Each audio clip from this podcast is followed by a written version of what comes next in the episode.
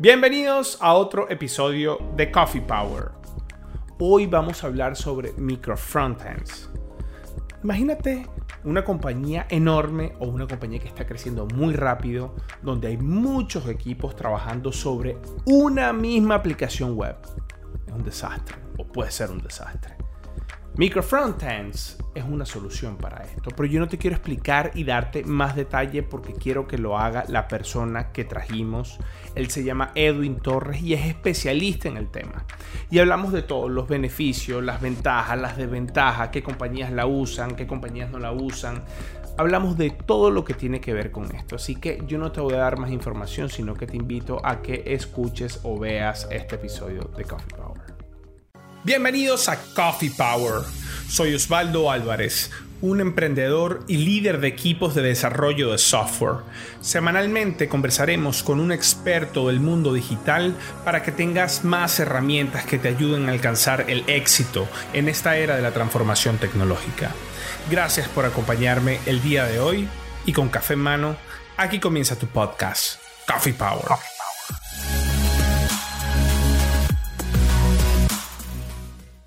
Y aquí tenemos en este episodio de Coffee Power al que sabe de esto y es el señor Edwin Torres. Mr. Edwin, ¿cómo estás, Edwin? Hola, estoy bien. Muchas gracias pues, por la oportunidad que me das de estar acá y pues, de, de tener este espacio para hablar de todos estos temas chéveres que cuentas. No, hermano, aquí hay que atraer los duros y usted es el duro, así que nada, eso no se piensa. Cuando dijimos vamos a hablar de micro frontends, nada, el primer nombre que se me vino a la mente es Edwin, así que, bueno, hermano, este, muchas gracias por estar acá. Para que sepan quién es Edwin, bueno, Edwin es ingeniero en sistemas, eh, tiene 10 años de experiencia en desarrollo. Él es full stack, o sea, ha trabajado en la parte de backend y en la parte frontend, pero está especializado en este momento en la parte del frontend y ha explorado un mundo de oportunidades. Eh, es consultor en temas de frontend, valga la redundancia, en crecimiento profesional y productividad, eh, contribuidor en las comunidades de open source y es el software architect especializado en frontend en Scotiabank Patria. Así que, Edwin, ¿qué es esto de micro frontends? Trata de explicarnos. Y imagínate que hay personas que no entienden y están confundidas con la diferencia en microaplicaciones, microservicios, micro todo, pero ¿qué es el frontend? Listo, perfecto. Bueno, entonces vamos por partes, pues es justamente eso. Entonces, básicamente un micro frontend es un estilo de arquitectura o una técnica en la cual cuando tú tienes una aplicación web que empieza a crecer con el tiempo y empiezas a meter más equipos en tu proyecto, pues se vuelve insostenible. Entonces lo que haces o lo que te dice esta técnica es que puedes llegar a partirlo por diferentes dominios de negocio y así tener ciertos beneficios, como por ejemplo cada equipo puede empezar a crecer en su, en su parte, ah, de acuerdo a sus necesidades de negocio, puede empezar a crear despliegues independientes, puede empezar a tener cierta autonomía, que es muy difícil cuando solo tienes un solo proyecto. Entonces, en pocas palabras, un microfrontend es eso. Es una técnica en la cual tú puedes partir tu proyecto web en diferentes partes enfocados a un equipo que se hace cargo de esto y pues, es un área de negocio específica. O sea, podría decirse que es lo mismo que se hace en el backend con los microservicios, donde se parte el backend en distintos servicios, pero en la parte del frontend. O sea, se pica el, el, el frontend en distintas aplicaciones que son independientes, tienen releases independientes, es un proyecto completamente independiente, eh, para que puedan, y, y, y me corrigen en, en esto, ¿no? Uno de los beneficios también de tener esto es tratar de minimizar las dependencias entre frontends y entre equipos que también maneja frontend, ¿cierto? Sí, totalmente. Bueno, de hecho ahí te doy un dato curioso y es que, bueno, a medida que el software fue evolucionando a través de los años, pues muchas veces empezaron a hablar de patrones de diseño, de diferentes técnicas a nivel de backend. En el backend pues se habló de esto de los microservicios, pero se fue dejando de lado el tema del frontend. Casi que no le ponían mucho cuidado a eso. Entonces, justamente, eh, cuando empezó a hablarse de esto de los microfrontends, se empezó a hablar por allá como en el año 2015 y en el año 2016 una empresa llamada Wars, que es una consultora pues, mundial, empezó a adoptar un poco más del tema, a decir, oiga, están hablando de esto y qué pasa si en el frontend hacemos algo similar a los microservicios. Entonces, cuando se empezó a hablar de este tema, eh, justamente los microfrontend tienen ciertos principios que los microservicios también tienen que es justamente eso. Claro. Pues, Porque antes entonces existían los microservicios, pero el frontend era un monolito, era una sola aplicación. Y era un montón de gente metida en el frontend, metiendo la mano en el frontend y ahí se complicaba el desarrollo del frontend. Necesitabas hacer un feature, necesitabas coordinar con cinco equipos y bueno, bajo esta técnica entonces se pica, se agarra un machete y se comienza a picar así. En, Venezuela le decimos machete, y, eh, no sé cómo se le dirá ya. Cuchillo, se comienza a picar eh, el, el, el monolito del frontend en distintas aplicaciones y eso es lo que se puede llamar como frontend, ¿cierto? Sí, totalmente. Así, algo así, ¿no? Sí, es exactamente eso, hablándolo en pocas palabras. Ahora, ¿cuál es el beneficio? Aparte de, de lo que hablamos, ¿qué otros beneficios tiene eh, la arquitectura de frontend? Bueno, hay una serie de beneficios como por ejemplo, pues que tal vez no se dan en el lado de los microservicios, acá es donde empezamos a ver esa diferencia y es que, mira, cuando tu proyecto web empieza a crecer, sucede que pues se va viendo más grande la cantidad de código que tienes que cargar, cuando carga la aplicación es mayor, eso hace que el performance se degrade. Entonces, al partir tu aplicación en varias partes, pues el performance de alguna forma incrementaría un poco, ¿sí? O sea, sería más rápido. Por otro lado, al tener eh, proyectos independientes, no vas a tener problemas de merge, eh, ni el efecto de la mañana siguiente, no sé si lo has escuchado, pero es algo así como cuando muchas personas están trabajando en un proyecto, tú das tu código, tu feature listo y llegas a la mañana siguiente y dices, ah, mierda, esto, no, sirve, no, sirve, ¿qué pasó? Entonces, justamente un merge de otro equipo que te dañó algo, entonces es eso, ¿sí? Entonces, claro, al haber equipos independientes, pues cada equipo se vuelve autónomo en sus necesidades de negocio. Entonces pueden haber algunos equipos que necesiten salir más rápido que otros o desplegar más veces que otros y ahí es donde empezamos a ver pues estos beneficios principalmente. Entonces la forma de utilizar quizás tecnologías diferentes, por ejemplo, si tú tienes un solo proyecto en frontend, tienes que adaptarte a una sola tecnología. Pero si tú empiezas a partir esto en pedazos, incluso puedes tener varios equipos que pueden llegar a manejar algunos en React, otros en Angular, otros en Vue.js. Y esto es pues de acuerdo a las necesidades de negocio, como te digo, no es porque simplemente sea un trending topic que todos deban usar diferentes, sino pues hay que usar la herramienta adecuada para el trabajo sí, Y, lo, y, lo, interesante es que cara al cliente, la idea es que el cliente ni lo perciba, ¿no? El cliente lo que va a percibir es una sola aplicación que tiene distintos módulos y él la va navegando y él, por supuesto, no tiene que saber que esas son distintas microaplicaciones eh, eh, eh, que, que, que, están como que coordinadas y orquestadas para que funcionen como si fuese una sola aplicación, ¿no? Total, justamente yo pensaría que si tú analizas y miras, por ejemplo, YouTube, Netflix, eh, no sé, muchas aplicaciones grandes, no creo que expliquen una sola aplicación para todo lo que tienen. Ellos deben tener seccionado todo por rutas. Claro, y eso hace pues que además de que el usuario tenga una mejor experiencia, pues también el performance va a ser mejor. Claro. Ahora, ¿cuándo no usarlos? Porque ya hablamos de los beneficios, me dijiste lo, lo, bueno, pero también tiene sus cositas que no son tan buenas. ¿Cuáles son? Claro, por ejemplo, hay varias cosas. Uno, si tu equipo es muy pequeño, por ejemplo, si tú tienes un equipo solo de tres personas o cinco personas, pues no tiene sentido que tengas un microfrontend porque fácilmente pueden todos trabajar en la misma aplicación. ¿sí? Si, por ejemplo, tu aplicación frontend está funcionando muy bien como monolito, porque pues monolito no significa que sea malo. Hay monolitos que si, digamos, tú aplicas muy bien todo esto del código limpio, patrones de software, todo bien estructurado, pues no vas a tener problema. Por ejemplo, si de pronto colocar tu proyecto partido en diferentes proyectos te va a tener más problemas que como funcionas actualmente, pues no es una buena idea usarlo. Eso es porque lo digo. Porque digamos que como los micro, uno de los principios que hablan los microservicios y que a su vez serían en los microfrontend, es que debe haber una cultura de automatización. Y eso significa que pues tú puedas llegar a tener tu pipeline, es decir, eh, tener tu proyecto automatizado hasta el punto de despliegue.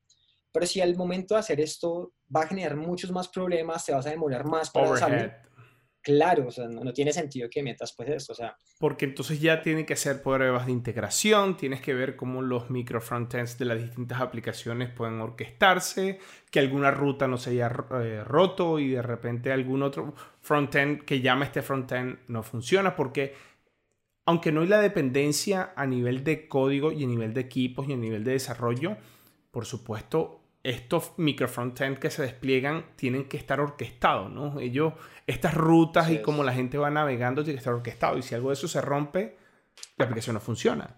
Y el cliente se queja. Y ahí es donde vienen los problemas, ¿no? Claro, evidentemente. ¿Algún otro ejemplo de cuándo no usarlo? Eh, sí, por ejemplo, también tú debes aprender a medir eh, pues la madurez de tu equipo técnico. Por ejemplo, tienes un equipo donde hay muchas personas que son juniors y tal vez eh, va a ser muy difícil que empiecen a adoptar como pues este mindset, porque pues de alguna forma es un mindset también. Y se van a complicar la vida de pronto empezando a estructurar tu aplicación de una forma diferente o siguiendo una serie de técnicas diferentes, pues estás a complicar. ¿sí? O sea, es, es otro ejemplo que te puedo dar de cuándo no implementarlo. Ok.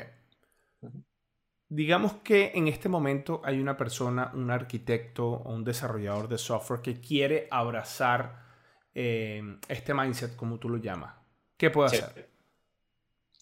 Vale, perfecto. Eh, primero, pues, eh, es identificar cuáles serían esos diferentes modelos de negocio que vas a tener pues, en tu aplicación, pues, en tu gran aplicación, para poder identificar, pues, quiénes serían los responsables o qué equipos se harían cargo de cada parte si tienes un monolito, lo primero que debes hacer es qué tan modularizada está tu aplicación o tu monolito.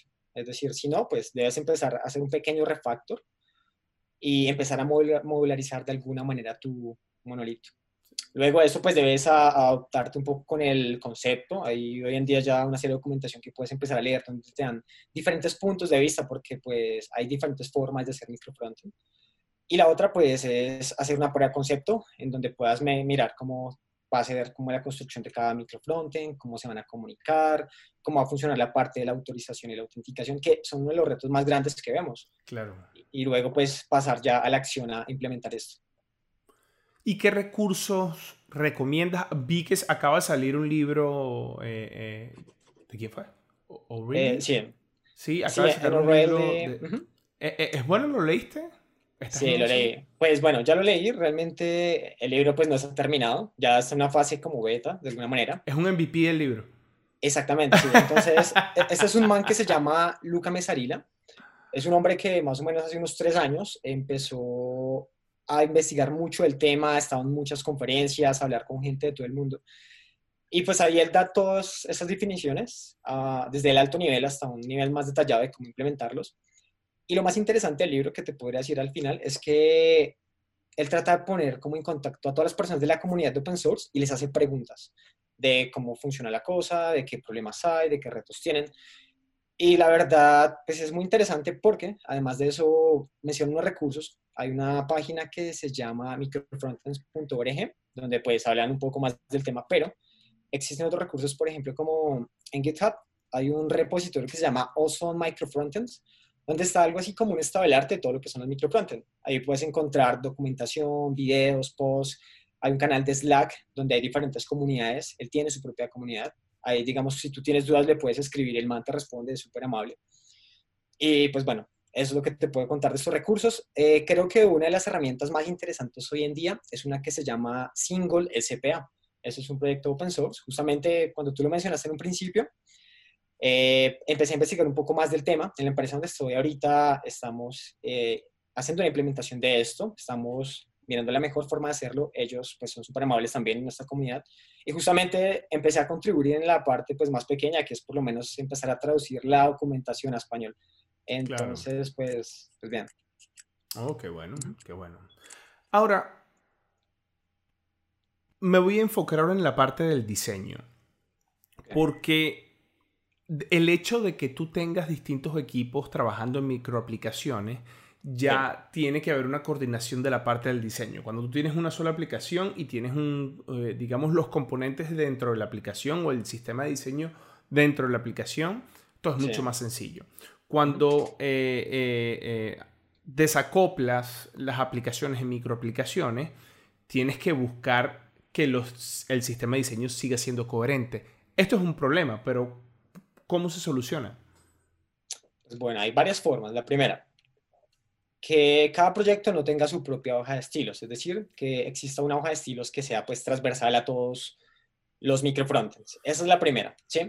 Pero si de pronto tienes la oportunidad de poder hacer algo más elaborado, lo mejor sería construir tu, propio sistema de diseño, donde al momento de importar una librería, tú puedas garantizar que cada componente tiene pues el comportamiento visual y también de interacción que se espera y que no sea diferente al resto. Si un sistema de diseño es como decir, por ejemplo, eh, tienes Twitter Bootstrap, tienes eh, Material Design de Google, Eh, ¿qué, ¿qué, más existe ahorita en el mercado así interesante? Yo desde eso ya hace bastante rato. Sí, pues bueno, hay varios. Eh, está, por ejemplo, uno que se llama MailChimp, que es el de correos, no, no sé si... MailChimp, sí, sí. MailChimp. Entonces ellos tienen esto. Eh, sé que Airbnb también tiene su propio sistema de diseño. exactamente. Eh, pues bueno, hay, más en el mercado, pero esos son como los que más se escuchan por ahí. De hecho, hoy en día se ha vuelto algo trending que cada empresa grande tenga su sistema de diseño, porque un sistema de diseño no es solo tener estilos o tener un comportamiento, sino también va más enfocado en la forma en que tú le llegas al usuario, la forma en que escribes, eh, la tipografía, eh, todo, eso, Sí, incluso en la estrategia de contenido puede ser, ¿sabes? Que, es lo que tú dices, ¿no? es. es. interesante. ¿Y cuáles son los desafíos más grandes, Edwin, para una compañía en adoptar este mindset o esta arquitectura de micro, micro frontends? Pues bueno, como volvíamos eh, en un principio, uno de esos es las pues, que tengas a nivel de tu equipo pues, de desarrollo, de qué tan identificados estén estos modelos de negocio en tu organización, porque pues si no existe una comunicación fácil entre pues, los diferentes equipos, va a ser muy difícil que internamente puedan separarse. Lo importante es que siempre haya un objetivo claro de qué es lo que tu aplicación debe ser, qué es lo que debe resolver y que se pueda identificar cómo partirla. Claro. ¿Qué, otros, ¿Qué otros desafíos vas a encontrar? Por ejemplo, eh, va a haber algún momento en el cual sea tal vez necesario actualizar todos tus micro frontends. Digamos que hay alguna librería que tiene que actualizarse, ya sea propia o, global. En algún momento va a pasar eso y vas a tener que hacer una actualización completa. Esa puede ser una de las cosas que puede haber. Por ejemplo, la duplicidad de código es otro problema que es común cuando tú empiezas ya a partir las cosas. Ahora, Edwin, sí. ¿no pasará entonces que hay compañías o nosotros los developers también? Sí. Siempre queremos ser súper elegantes.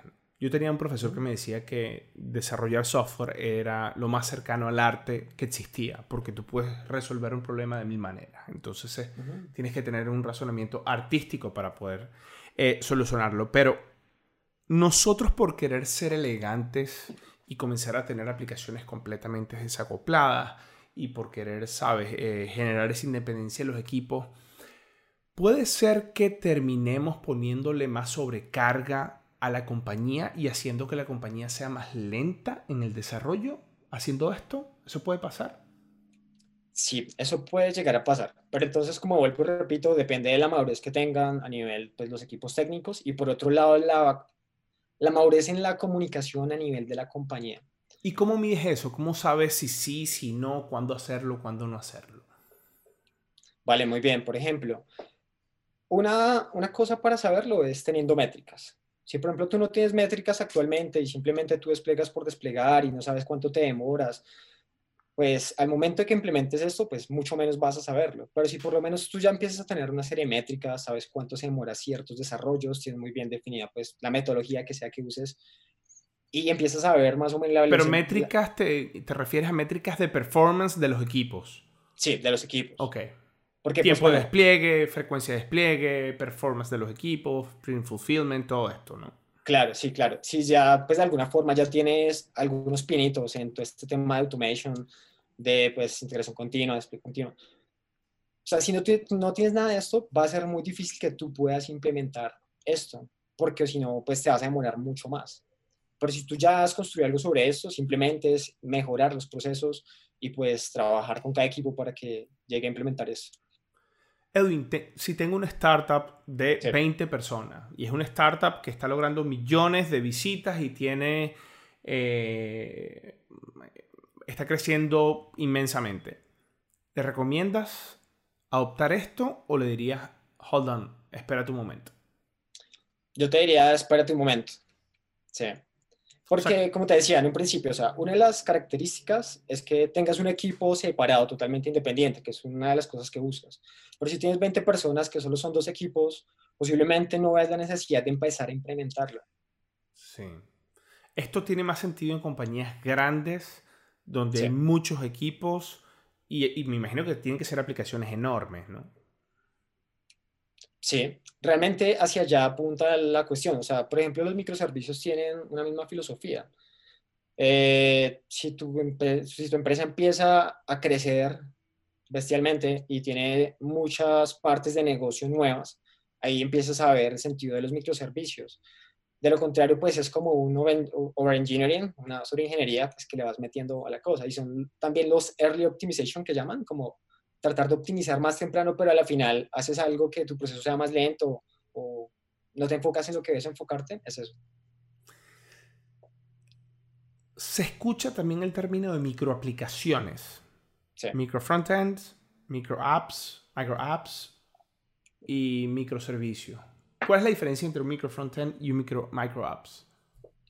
Una micro app hace referencia en que tú puedas tener separado tu modelo de negocio en tu end, es decir, que tienes el frontend un BFF, un microservicio y todo está totalmente aislado. Exactamente. exactamente. Esa es la, la, la, diferencia principal. Porque tú puedes tener un micro frontend que pues realmente se comunica con un montón de microservicios y sigue pues estando mezclada la lógica que tienes ahí. Ok. Eso podría decirse que si tú separas el micro frontend, eh, por supuesto su capa de, de, backend que es el BFF, pero separas el micro frontend y, el micro y los microservicios de ese dominio, eso sería un micro app. Siempre y cuando estén definidas en un modelo de negocio, es decir, que estén acotados, que tengan sus, sus definiciones, sus límites y no estén mezclados con más dominios. Eso es lo que diferenciaría y se podría llamar una micro así. ¿Qué tan pequeño tiene que ser un micro frontend? Esa es una muy buena pregunta, ¿sabes? Realmente... Te, lo digo porque es la que siempre he escuchado de los microservicios. ¿Qué tan pequeño tiene que ser un microservicio? ¿Qué tan agnóstico tiene que ser un microservicio? Y nadie ha sabido responder esa pregunta. Ahora te lo pregunto a ti. Bueno, en mi humilde punto de vista, esto va más del lado de negocio. Es decir, a nivel de negocio, tú tienes que poder hablar pues, con las personas que están de cara al negocio y decir, ¿qué responsabilidades va a tener esto que vamos a crear y qué tanto puede llegar a crecer? Porque, por ejemplo, si hablas con el negocio y dicen, no, es que esta funcionalidad va a ser ahí estática, no va a crecer, va a estar por siempre, y si esta funcionalidad pequeña, pues no sé qué sentido tiene que tú tengas un micro frontend para solo desarrollar una paginita que solo tiene un texto o solo carga un formulario. O sea, no le vería una necesidad porque, o sea, estás haciendo algo súper grande para mostrar algo supremamente pequeño. Ahora, Edwin, vamos a suponer que, eh, como tú decías, ¿no? Tú, tú, no recomendarías a una startup pequeña, 20 personas, dos equipos, eh, eh, incursionar este camino, pero la startup siempre va a decir, bueno, pero yo eventualmente voy a llegar a ese punto, ¿no? Sí. Yo eventualmente voy a tener que hacer toda mi inversión para eso. Entonces, ¿cómo yo desde ahorita me puedo ir preparando, quizás en mi monolito, para que eventualmente yo pueda dar ese paso de convertirlo a micro frontends? Bien, lo primero es modularizar tu aplicación, es decir, que no, no, tengas tu aplicación un desorden completo en donde todo el código esté revuelto por todo lado y que tengas muchas dependencias. Es lo primero, tratar de desacoplar tu aplicación en la cual puedas tener por carpetas, por módulos cada cosa. Que si quieres mover y crear un micro frontend, simplemente sea copiar, pegar en el nuevo proyecto y colocarle lo básico. Segundo, tener eh, pues una hoja de estilos consistente, tratar de mirar ciertas em, metodologías o formas de trabajar con CSS o estilos que te permitan pues fácilmente lograr esto. Por ejemplo, uno de los problemas más grandes con CSS es cuando se solapan los estilos que se sobrescriben ciertos estilos porque alguien de otro lugar le colocó un estilo que se llamaba igual al otro. Eso. Entonces, por ejemplo, hay algo que se conoce como BEM, Block Element Modifier, y es para justamente lograr esa independencia de separar las cosas y que no se dupliquen. Y finalmente, tratar de identificar qué cosas pueden ser reutilizables como librerías.